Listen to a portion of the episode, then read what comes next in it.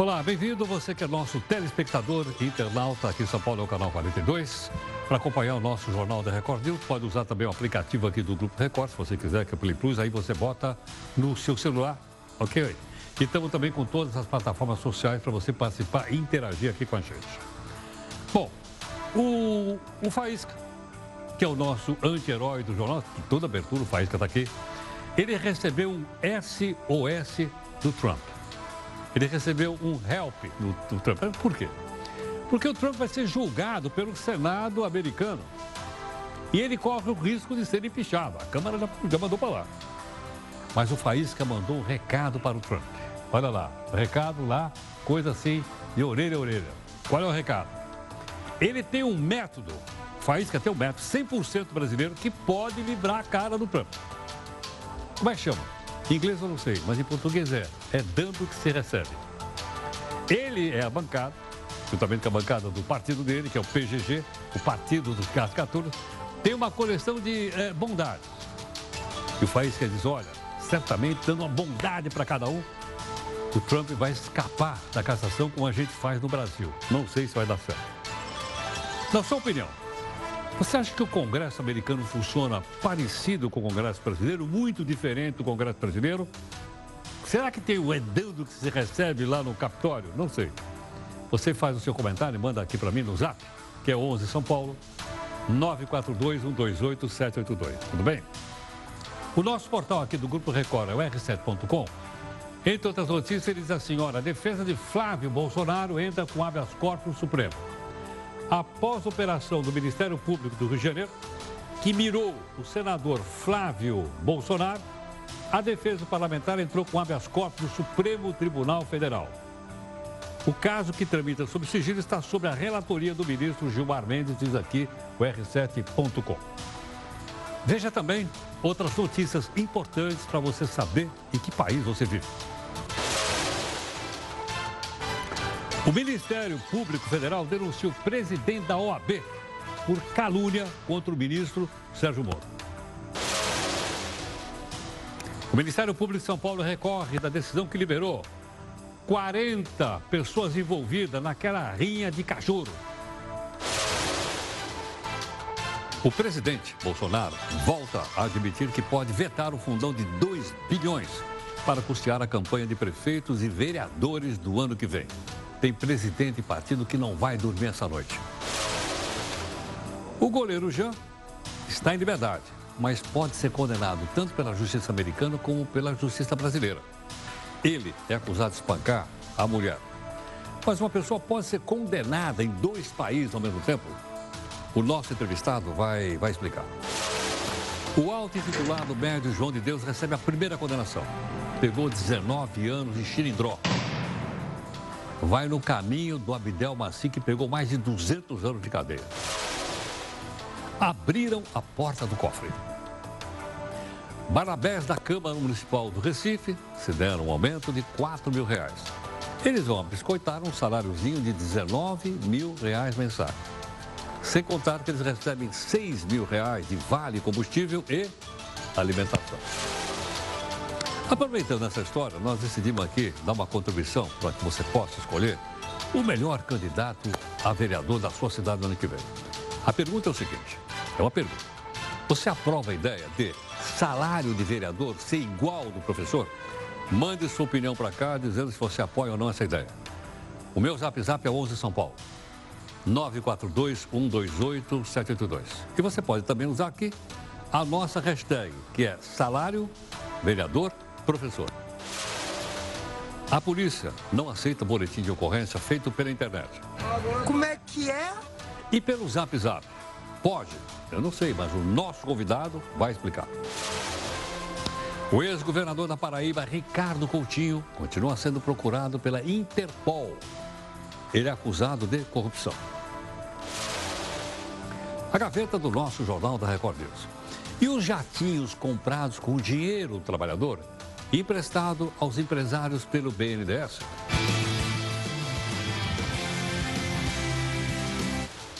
Condenada por assassinato, os pais é tema de um livro que foi liberado pela Justiça. A pergunta é o seguinte: será que ela também tem o chamado direito de esquecimento. O que é direito de esquecimento? Nosso convidado vai explicar. Uma boa notícia. A Organização Mundial de Saúde anuncia a queda no número de fumantes no mundo no ano que vem. Serão menos 10 milhões de cigarreiros do que no ano de 2018.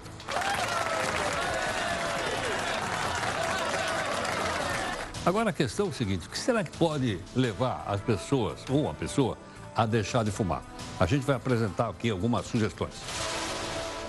A passagem de ônibus em São Paulo vai para 4,40. Mas quais são as mais caras do Brasil? A gente vai fazer um telãozinho para você ver. Mas quanto é mesmo essa passagem? 3,20. Veja aí a nossa imagem do dia. Esta árvore de Natal sustentável feita em Rio Claro, no interior de São Paulo. Por causa da aparência, ela acabou virando meme, mas o que vale mesmo é o trabalho comunitário da população. Olha, você é o nosso telespectador internauta, nós estamos também no YouTube, se você quiser nos acompanhar.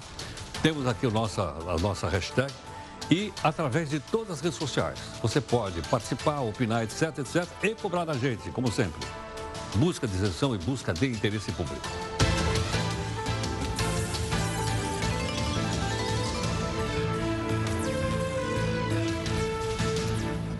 Olha, nós temos um podcast às 5 da tarde no nosso portal, que é o r7.com, ok? E logo depois, às 6h15 aproximadamente, temos reunião de pauta. Hoje, nessa reunião de pauta, a presença da Duda, que está aqui conosco, e também do Eufrides. Tá? O pessoal comentando os assuntos que você vai ver desenvolver agora, tudo bem? Hashtag aqui para falar com a gente é simples, é o JR News, facinho, facinho, facinho.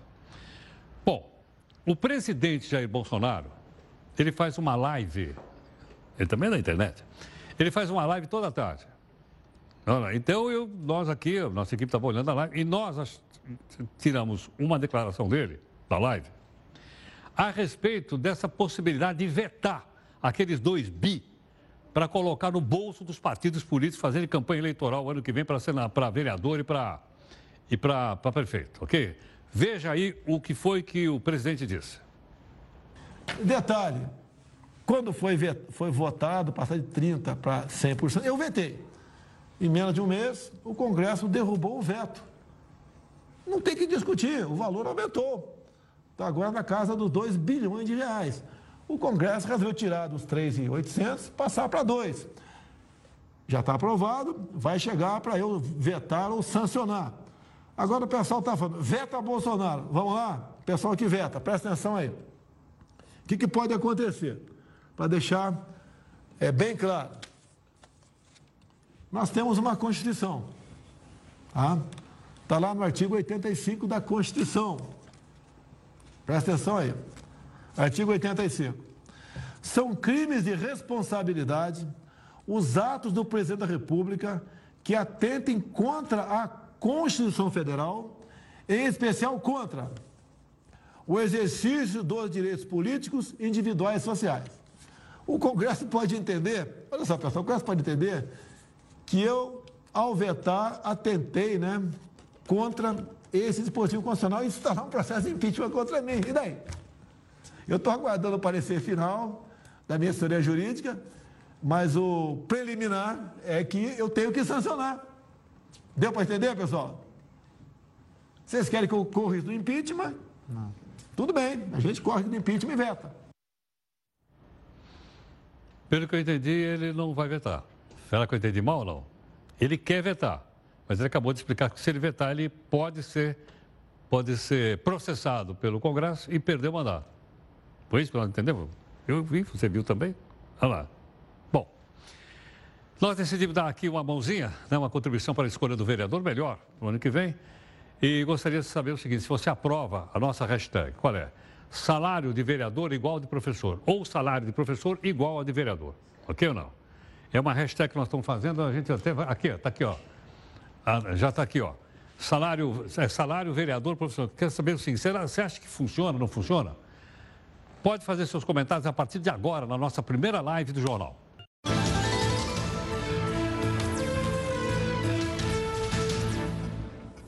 O Ministério Público Federal em Brasília denunciou nesta quinta o presidente da OAB, Felipe Santa Cruz. Por quê? Está sendo acusado de crime de calúnia. O que, que aconteceu? Durante uma entrevista, Ele disse que o ministro Sérgio Moro banca o chefe de quadrilha no caso da investigação dos hackers, daquele pessoal que entrou nos celulares. O Ministério Público também pediu o afastamento do Felipe Santa Cruz do cargo. Atenção, advogados. Pediu o afastamento dele da presidência da OAB. Em nota, a defesa do advogado afirmou que a denúncia é um atentado à liberdade de expressão. Está aí os dois lados. A assessoria do Moro, por sua vez, disse que espera que a justiça seja feita e que a ação por calúnia demova o presidente da OAB a continuar fazendo ofensas gratuitas às autoridades públicas. Está aí, portanto, mais uma discussão, está um lado, o outro, você avalia. Condenado por assassinato dos pais, você conhece, todo né? Chama-se Suzanne von Richthofen. Ela agora é tema de um livro que foi liberado pela Justiça, é um, é um livro biográfico. Mas a pergunta é o seguinte: será que ela tem direito ao esquecimento? Como é que funciona isso? Né? Como colocar esse direito em prática, por exemplo, em caso como esse aí de grande repercussão?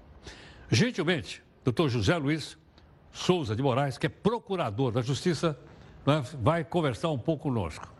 Muito obrigado aqui pela gentileza por atender aqui o nosso Jornal da Record News. Obrigado a vocês e seus telespectadores, Heródoto. Zé Luiz, como é que faz? Tem direito ao esquecimento? Valeria para um caso como esse ou não? Bem, é um assunto complicado, porque uh, não existem direitos absolutos. Não existe direito uh, da gente ser esquecido, como também existe o direito das pessoas de terem informação a respeito de algo tão relevante como foi esse crime que chocou o Brasil inteiro. Então, uh, nós temos que lembrar que os direitos fundamentais uh, vivem em conflito, vivem em tensão entre eles. Então, nós temos o direito de saber das coisas, de ser informados, de ter informação, assim como as pessoas também têm direito à privacidade.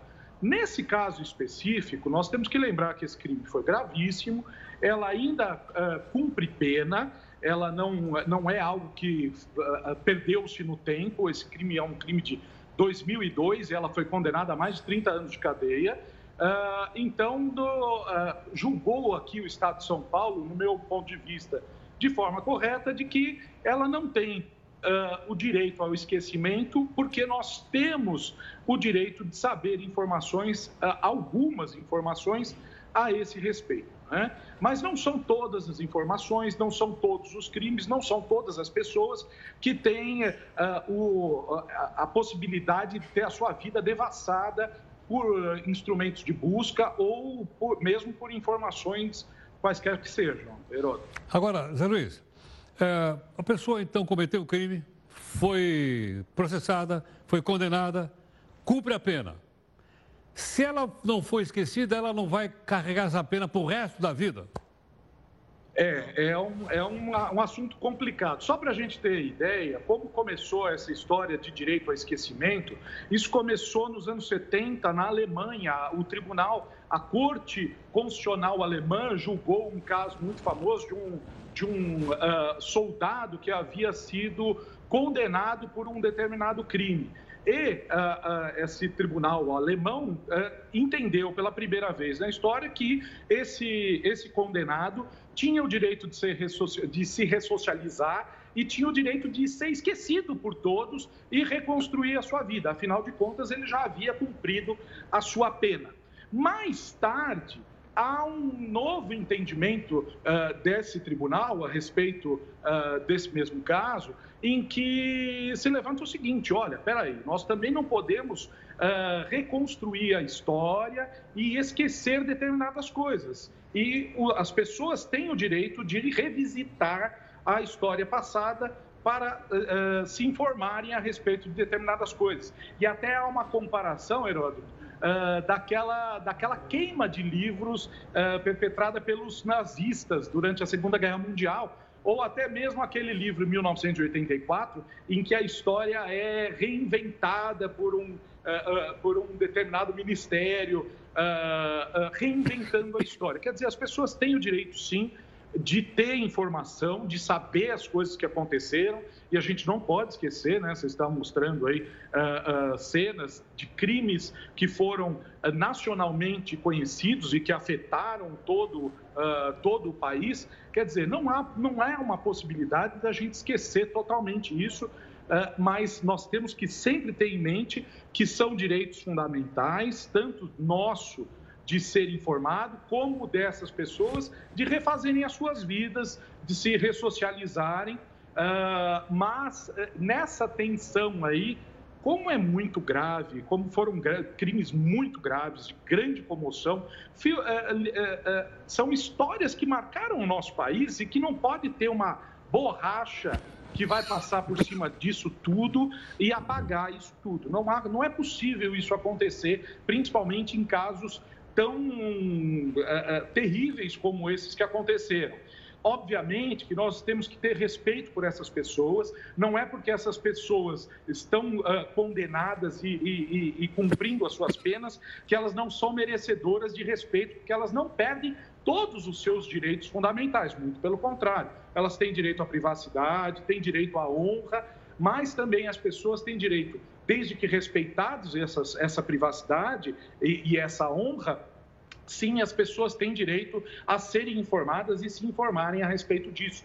Afinal de contas, são, uh, são crimes que são chocantes em toda a história da humanidade. Quer dizer, o parricídio, matar os pais, uh, matar o seu próprio filho, é algo de uma grande significação e de, algum, de um grande clamor social e que não pode ser esquecido de uma hora para outra, simplesmente pedindo para que uh, vira, viremos a página e toquemos o barco, né? Não é possível fazer isso.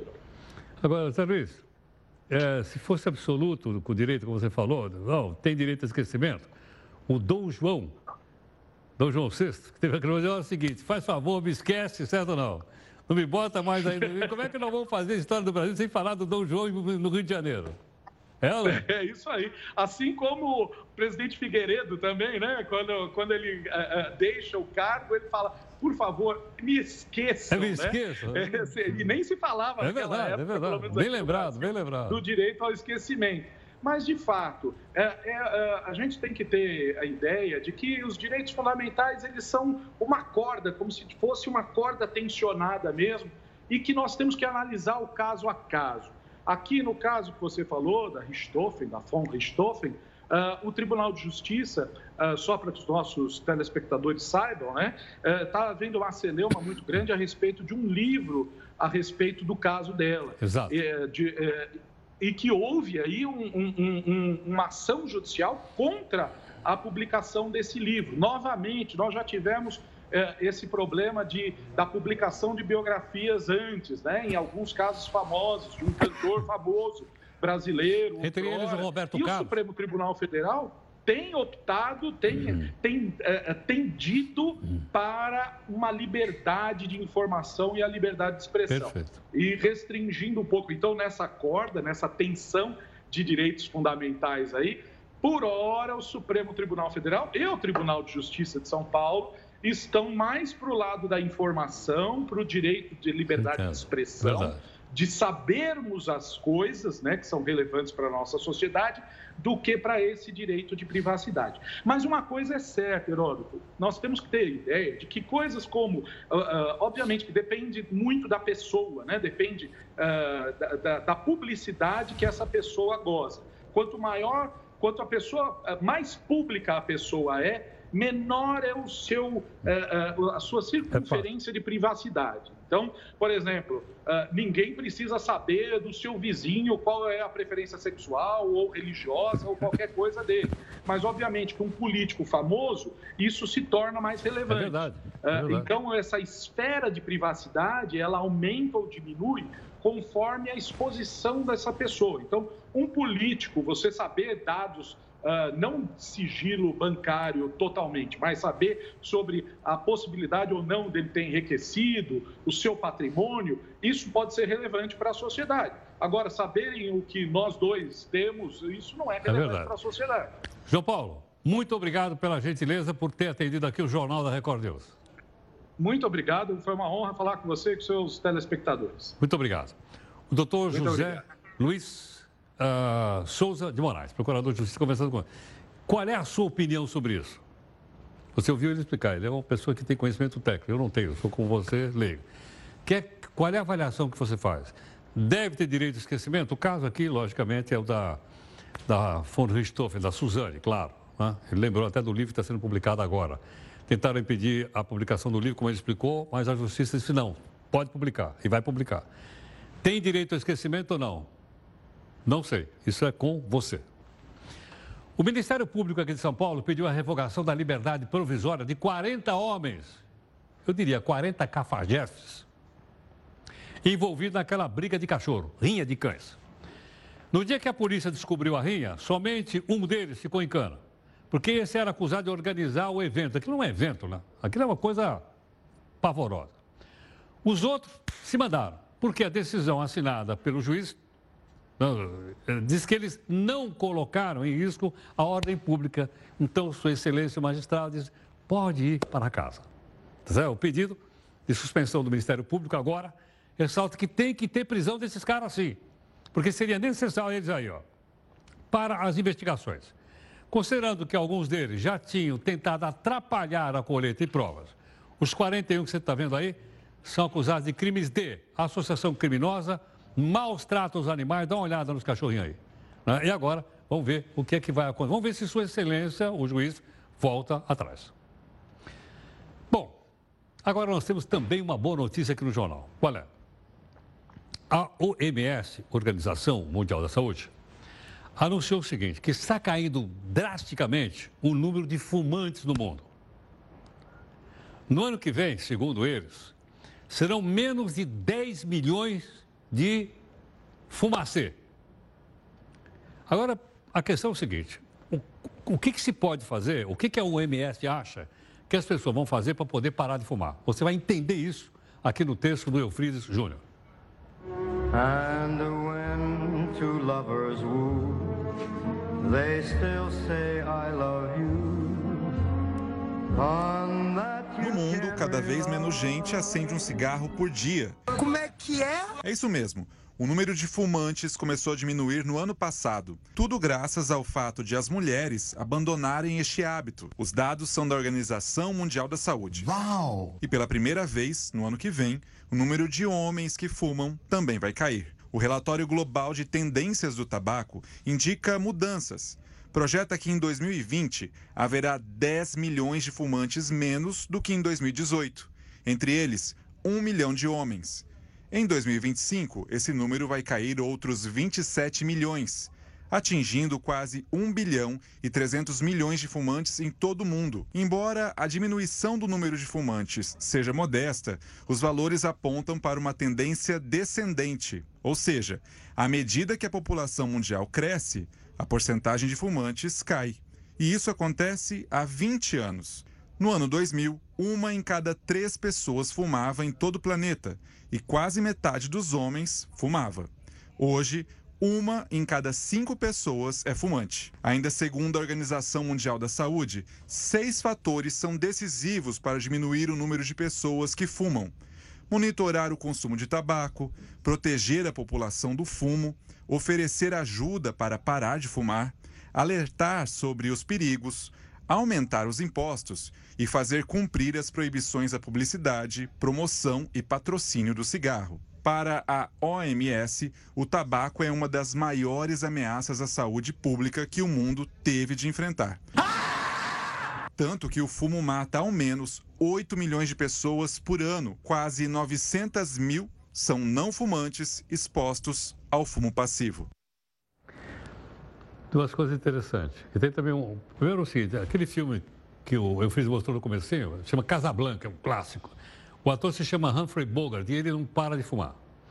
E outra era a questão do, da, da, cultural. A gente copiava isso. Você via os grandes atores de Hollywood fumando, homens e mulheres, as pessoas imitavam. E as empresas de cigarro davam uma graninha na, na produção do filme se o cara aparecesse fumando no filme. Ah, você pode pegar isso da década de 40, isso aí é da fim da década de 40, por aí, o Humphrey Bogart. É um clássico, aliás, vale a pena porque a música é maravilhosa e o filme também é muito bom. Bom, Nós estamos aqui com as nossas conversas e você está fazendo as suas opiniões. Nós estamos em multiplataforma. Queria lembrar você que nosso telespectador internauta, para isso, você participa aqui da nossa segunda live.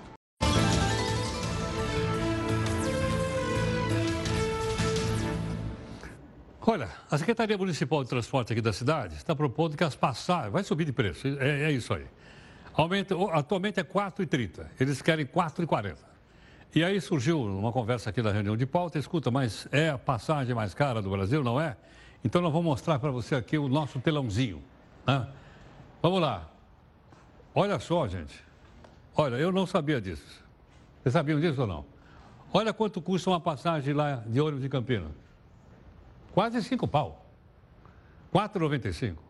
Eu não sabia. A passagem Joinville, Santa Catarina, custa 4,80. A passagem Belo Horizonte custa 4,50. Florianópolis custa 4,40. E em sexto lugar vem São Paulo, então, que custa 4,30, mas pode ir para 4,40. E aí vai empatar com Florianópolis. Agora, para mim é uma surpresa isso aqui, ó. É, para mim é uma surpresa. A cidade de Campinas tem mais de um bilhão de habitantes, um milhão de habitantes aqui no interior de São Paulo. A passagem custa quase cinco reais. Bom, enquanto os preços das passagens só aumentam, os dedicados parlamentares brasileiros continuam trabalhando no exterior, viajando, tudo mais, etc, etc, para manter o nome do nosso país. Por onde andam os nossos representantes? Pessoal foi na missão da Câmara de Comércio Brasil-Coreia e se o Coreia do Sul ir, a viagem é longa, só se for de executiva, senão não vai dar. Vamos lá. Quem é que foi lá para conversar com o pessoal da Coreia do Sul? Foi o deputado Vavá Martins, deputado Manuel Marcos e deputado Haroldo Martins. Os três, então, foram para a Coreia do Sul. Claro que nós pagamos passagem, hospedagem, estadia e tudo mais. Mas é uma boa causa, certo ou não? Por quê? Está sobrando dinheiro. Dá uma olhada aqui no nosso impostômetro. Estamos indo em direção aos 4,5, aliás, os 2,5. Está em 2 trilhões 413 bilhões. É, eu não sei não. Estou desconfiado que amanhã vai. Ih, é capaz de virar logo. Então está em 2,400. É capaz da semana que vem a gente para e do bom, vamos mostrar aqui porque virou. Aí a gente mostra. O doleiro, o goleiro Jean, acusado de agredir a esposa, foi libertado da prisão nos Estados Unidos. Ele não precisou pagar fiança, se comprometeu a comparecer em futuras audiências. Eu duvido que ele vai estar no Brasil. Como é que ele vai fazer audiência lá em Orlando? Bom, esse caso levantou uma questão seguinte: como é que corre o processo para quem comete um crime fora do país? Se for condenado, o país pode pedir extradição para mandar ele para fora? Gentilmente, doutor Acácio Miranda da Seu Filho, especialista em direito internacional, nos atende aqui no Jornal da Record News. Acácio, muito obrigado pela sua gentileza. Sou eu quem agradece. Sou eu quem agradece, Heródoto. É um prazer estar com vocês mais uma vez. Obrigado. Acácio, numa situação como essa, como é que é? Se ele for condenado lá, ele cumpriria a pena lá? Se ele está aqui, ele não cumpre a pena? Como é que seria isso? Na verdade, a gente tem que dividir o caso do goleiro Jean em dois aspectos principais. Um aspecto relacionado ao processo e um segundo aspecto, no caso da condenação, relacionado ao cumprimento da pena. Em relação ao processo, esse processo tramitará perante o judiciário norte-americano. Não à toa, ele, hoje, quando foi solto, assumiu o compromisso de comparecer perante o Poder Judiciário norte-americano todas as vezes em que for convocado. Um segundo aspecto diz respeito ao cumprimento da pena. Caso, eventualmente, ele seja condenado pelo Poder Judiciário norte-americano, ele deve, como regra, a depender da natureza jurídica da pena que lhe for aplicada, cumprir essa pena nos Estados Unidos ou, se for uma pena ou relacionada à restituição do estado anterior, o que não vai ser possível no caso dela, ou o pagamento de determinada quantia, aí sim o Poder Judiciário norte-americano pode pedir a colaboração do Poder Judiciário brasileiro para que essa pena seja cumprida aqui no Brasil. Então, são estes os dois aspectos principais relacionados ao caso dele. Agora, Cássio, ainda por hipótese, suponha que ele foi sim. condenado lá, mas ele está aqui no Brasil. Sim. O governo americano pode pedir a extradição, primeira parte da pergunta. Segunda parte, o governo Sim. brasileiro concederia? Sim. O governo norte-americano pode pedir a extradição. A extradição é um instituto bilateral que envolve dois países, Estados Unidos soberano, Brasil soberano, os Estados Unidos pode pedir a extradição. Mas aí vem um segundo ponto. A Constituição Federal Brasileira, no seu artigo 5 veda a extradição do brasileiro nato. Então, uma vez que o Jean esteja no Brasil, ele não poderá ser extraditado para os Estados Unidos por conta de uma vedação estabelecida pela nossa Constituição. Agora, ele pode estar inscrito, o governo americano pode incluí-lo na lista da Interpol? Pode, pode ser feita a inclusão na lista da Interpol. Pode ser feita essa inclusão. Inclusive, ele poderia ser preso aqui no Brasil em virtude da inclusão nessa lista, e quando fosse verificado que é brasileiro nato, aí nós estaríamos impedidos de realizar essa extradição. Bom, ainda, ainda uh, na hipótese. Então ele não Sim. poderia viajar. Ele, em tese, a partir do momento, se porventura, falando eventualmente, seja condenado, ele não poderá mais viajar. Nós temos vários casos análogos que eu posso fazer um paralelo, onde a pessoa foi condenada lá fora e ela está se valendo dessa prerrogativa, que o brasileiro nato não pode ser extraditado. Entendo. E alguns brasileiros uhum. também não podem viajar porque estão na lista da Interpol. Exatamente, é, exatamente. Até o ex-presidente da CBF. É, que a gente é costuma brincar dizendo que é o único Marco Polo que não viaja. que está nessa situação. Ela. Mas essa, Sim, exatamente isso. É, é, pois é. Interessante, realmente essas coisas realmente são interessantes. Sem Agora, é, no passado havia um princípio de extraterritorialidade, não havia não? Sim, ele ainda vigora no ordenamento jurídico brasileiro. O artigo 7 do Código Penal dispõe sobre a extraterritorialidade. São duas modalidades. A extraterritorialidade incondicionada significa que os crimes cometidos fora do Brasil poderão ser julgados pelo judiciário brasileiro, independentemente do perfazimento de qualquer condição.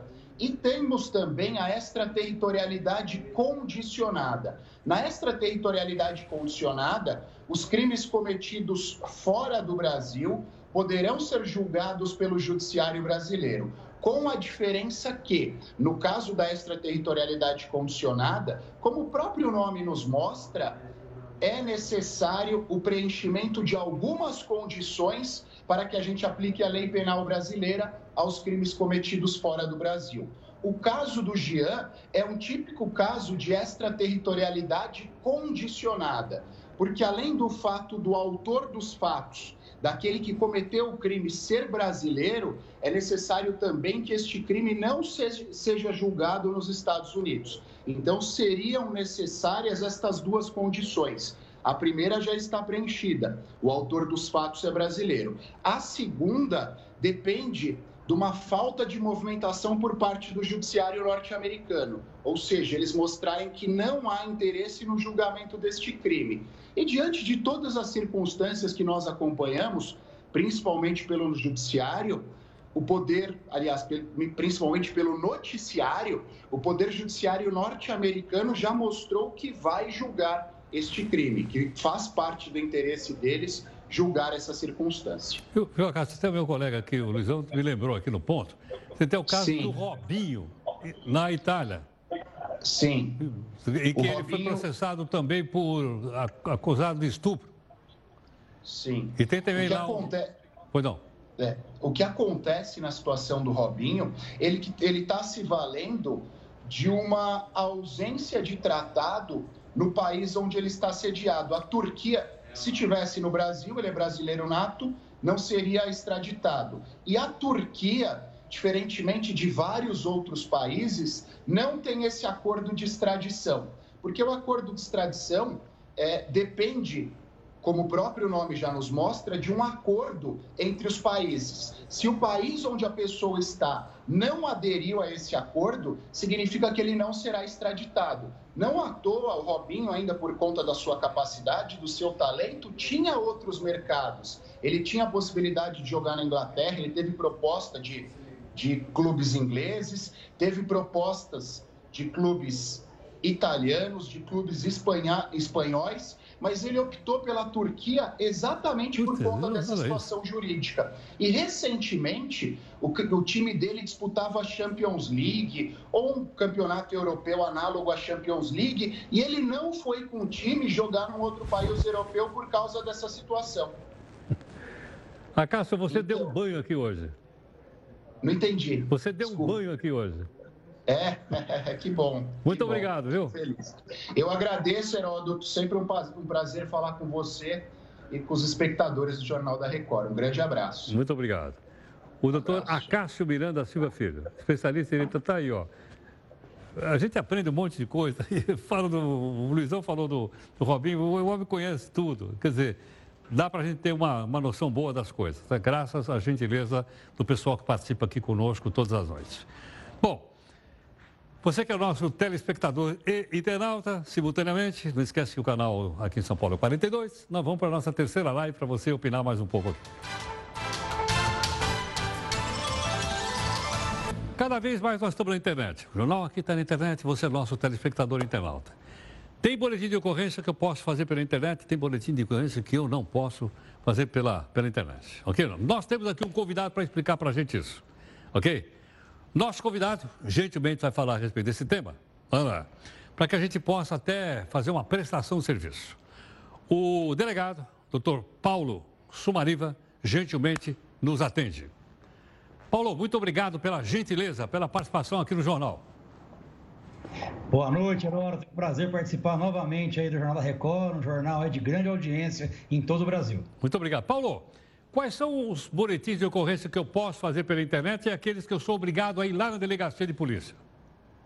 Olha, hoje a Polícia Civil de São Paulo ela possui uma delegacia eletrônica. Tá? É uma delegacia que cuida justamente da ocorrência, né, das ocorrências feitas pela internet. São várias ocorrências, viu, Heródoto? Você pode fazer ocorrência de roubo ou furto de veículo, de furto de documento, furto de placa de veículo, furto de bicicleta, perda de documento, celular, placa de veículo, roubo de documento, celular ou qualquer objeto, crimes contra a honra, tá? crimes de injúria, calúnia, difamação.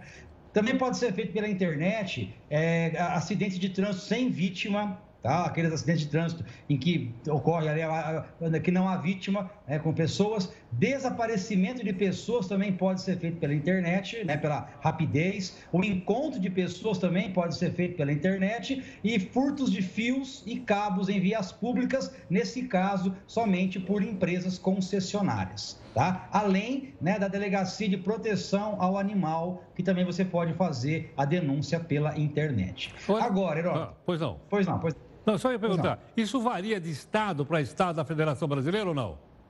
Sim, né? a- Nós estamos falando do estado de São Paulo. Exato, Cada exato. polícia civil, Exato. né? Cada estado tem a sua polícia civil. Em São Paulo, nós trabalhamos com a delegacia eletrônica, né? Outros estados, cada estado tem a sua regra. Agora, uma coisa importante, Heródoto, é que existem situações em que eu não posso fazer o registro pela internet. Tá? Isso que é importante que a população entenda, porque é, ocorrências em que existiu agressão física, Tá? Se teve agressão física, não posso fazer o boletim pela internet. Até porque a vítima, ela vai ter que ser, é, vai ter que ser requisitado para ela o exame de corpo de delito. Ela vai ter que passar pelo IML para fazer ali a prova pericial. Então ela não pode fazer isso pela internet. Outro também tipo de ocorrência que não pode ser pela internet é se o veículo da pessoa foi danificado durante o crime. Tá? Se ocorreu um crime e o veículo foi danificado. Ou se o crime aconteceu também no interior de residência. Porque nesse caso, nós temos ocorrências que vão exigir né, perícia. E aí a requisição tem que ser feita pela delegacia de polícia. Também né, não é possível fazer a ocorrência naquelas hipóteses em que a vítima é a proprietária, ou é funcionária, ou é uma representante legal do local aonde aconteceu o crime. Nesse caso também não é possível fazer a ocorrência pela internet. E mais um ponto importante: se é, houve, é, se no veículo furtado existe carga, também não pode ser feito pela internet esse tipo de ocorrência. E também se o veículo não estiver no nome da pessoa que está fazendo a ocorrência. Se ela comprou o veículo, mas ele não transferiu o veículo, ela não pode fazer. Nesse caso, o que nós orientamos é que a pessoa procure a delegacia mais próxima e faça o registro diretamente, pessoalmente, na unidade policial. Agora, Paulo, a internet está ajudando, então, a, a vamos dizer, desafogar um pouco as delegacias ou não? Sim, muito, e muito. Aliás, né, o que nós procuramos é, é cada vez mais estimular a pessoa a fazer a ocorrência. Quando a pessoa é vítima, ela sofre, se existe alguma situação de crime e essa pessoa não faz a ocorrência, o Estado não toma conhecimento disso que é o que nós chamamos de cifra negra, né? E essa cifra negra é ruim porque fica dificulta a polícia, né, em traçar políticas criminais adequadas para o combate àquela criminalidade. Sim. Quer dizer, são dados importantes para a segurança pública. Sem dúvida, é importantíssimo que a pessoa procure a delegacia ou procure a internet nesses casos né, e faça a ocorrência. Agora, uma informação importante, Veloso, se Sim. a pessoa acessar a página da Polícia Civil de São Paulo na internet, ela vai ter essa informação lá. Tem lá o ícone boletim eletrônico e ela clicando nesse ícone, vai aparecer lá as ocorrências que ela pode fazer e isso que eu falei também das orientações daquilo que não pode ser registrado. Sem dúvida, interessante. Bom, acho que a tendência é cada vez mais também algumas coisas indo parar dentro da internet, né? Ah, sem dúvida, sem dúvida, né? Hoje nós temos já no estado de São Paulo o inquérito eletrônico, né? Já não se faz mais inquérito físico no estado de São Paulo, Todo o inquérito é feito de maneira eletrônica, né? É, com, com, com, oitivas feitas né? rápidas. Enfim, é, a gente percebe aí uma utilização hoje né? da polícia judiciária, de ferramentas como o WhatsApp. Então, tudo isso vem facilitando e muito, e muito mesmo, né? essa, essa rapidez, né? essa rapidez na, na, da informação. Isso é algo que vem ajudando demais a polícia. Paulo, grato aí pela participação mais uma vez. Eu que agradeço, é um prazer falar com você, falar com o seu telespectador. Grande abraço para os assinantes da Record News. Muito obrigado. Doutor Paulo Sumariva, delegado de polícia, conversando aqui conosco. Olha, ele falou de São Paulo. Mas até sugiro para você que seja fora de São Paulo, que entrasse no site aqui para olhar, porque pode mudar a ideia para que outros estados da federação, alguns já têm, alguns já têm, é, é? onde não tem, para facilitar a vida da pessoa. Porque também ele falou, clico lá e eu vejo quais os que eu posso fazer pela internet. Aí eu não preciso ir até a delegacia, não vou tomar o tempo de ninguém lá, é lá. E faço e registro. E outra coisa que ele falou muito importante aí, tem que registrar. Como é que eu vou saber onde tenho que tomar, aumentar a segurança, se eu não sei aonde os crimes ocorrem? em dúvida, entra lá no site e, se for o caso, é? denuncia, porque as autoridades precisam de dados, de números para poder estabelecer política de segurança pública em qualquer lugar do nosso país. Tudo bem? Bom, como você sabe, no final do ano, Faísca não só come demais, bebe demais, mas ele gasta demais. Ah, ele pega aquele cartão. O Faísca tem um cartãozinho corporativo. Sabe aquele cartãozinho corporativo? Ele tem um. Resultado: ele começa o ano cheio de dívida. Não no cartão corporativo, porque no cartão corporativo quem paga somos nós. Mas para que ele comece com o cartãozinho dele mais tranquilo, nós separamos aqui alguns aplicativos que você vai ver agora, que ajudam a controlar o gasto. Presta atenção aqui no texto da Camila Negrão. Você exagerou nas compras nesse fim de ano? Errado.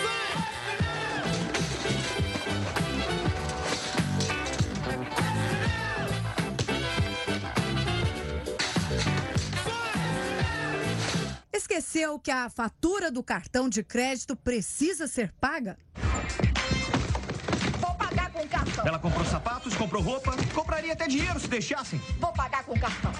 Não tinha nada que minha mãe não tentasse pagar com o cartão. Vou pagar com cartão. Não pode pagar a fatura do cartão de crédito com o cartão de crédito. O começo do ano já está chegando e com ele as contas.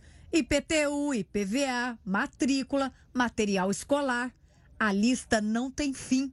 Eu não acredito no que eu ouvi. Não acredito no que eu ouvi. Não pode ser verdade isso que eu escutei agora. Para a tristeza geral da nação, quando o assunto é dinheiro, não existem milagres. moedas de 50 centavos. Mexe bem.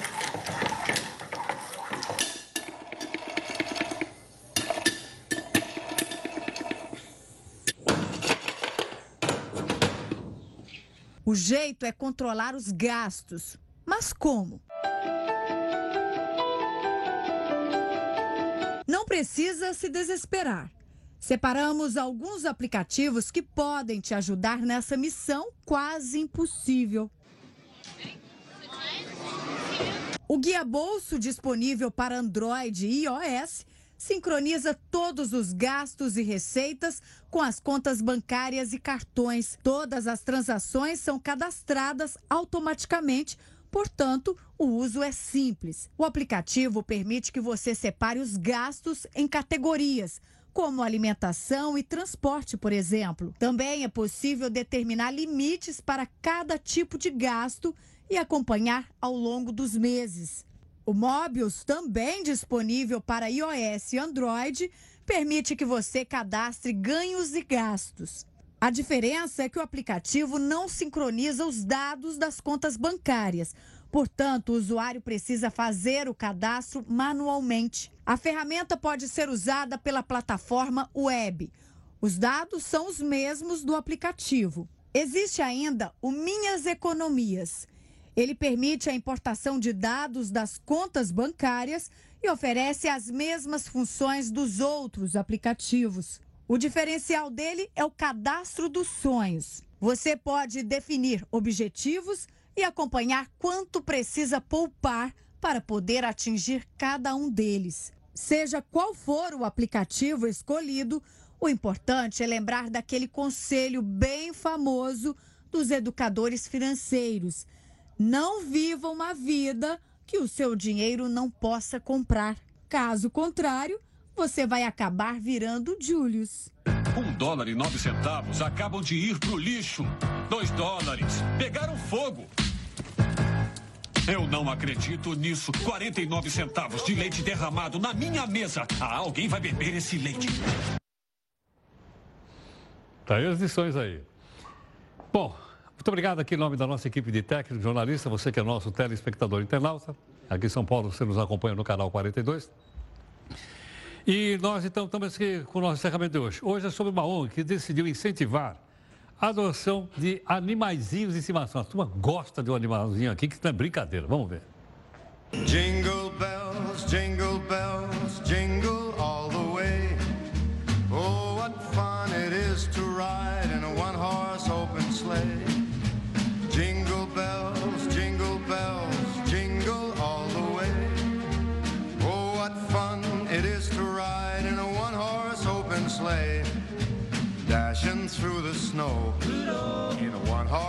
open sleigh.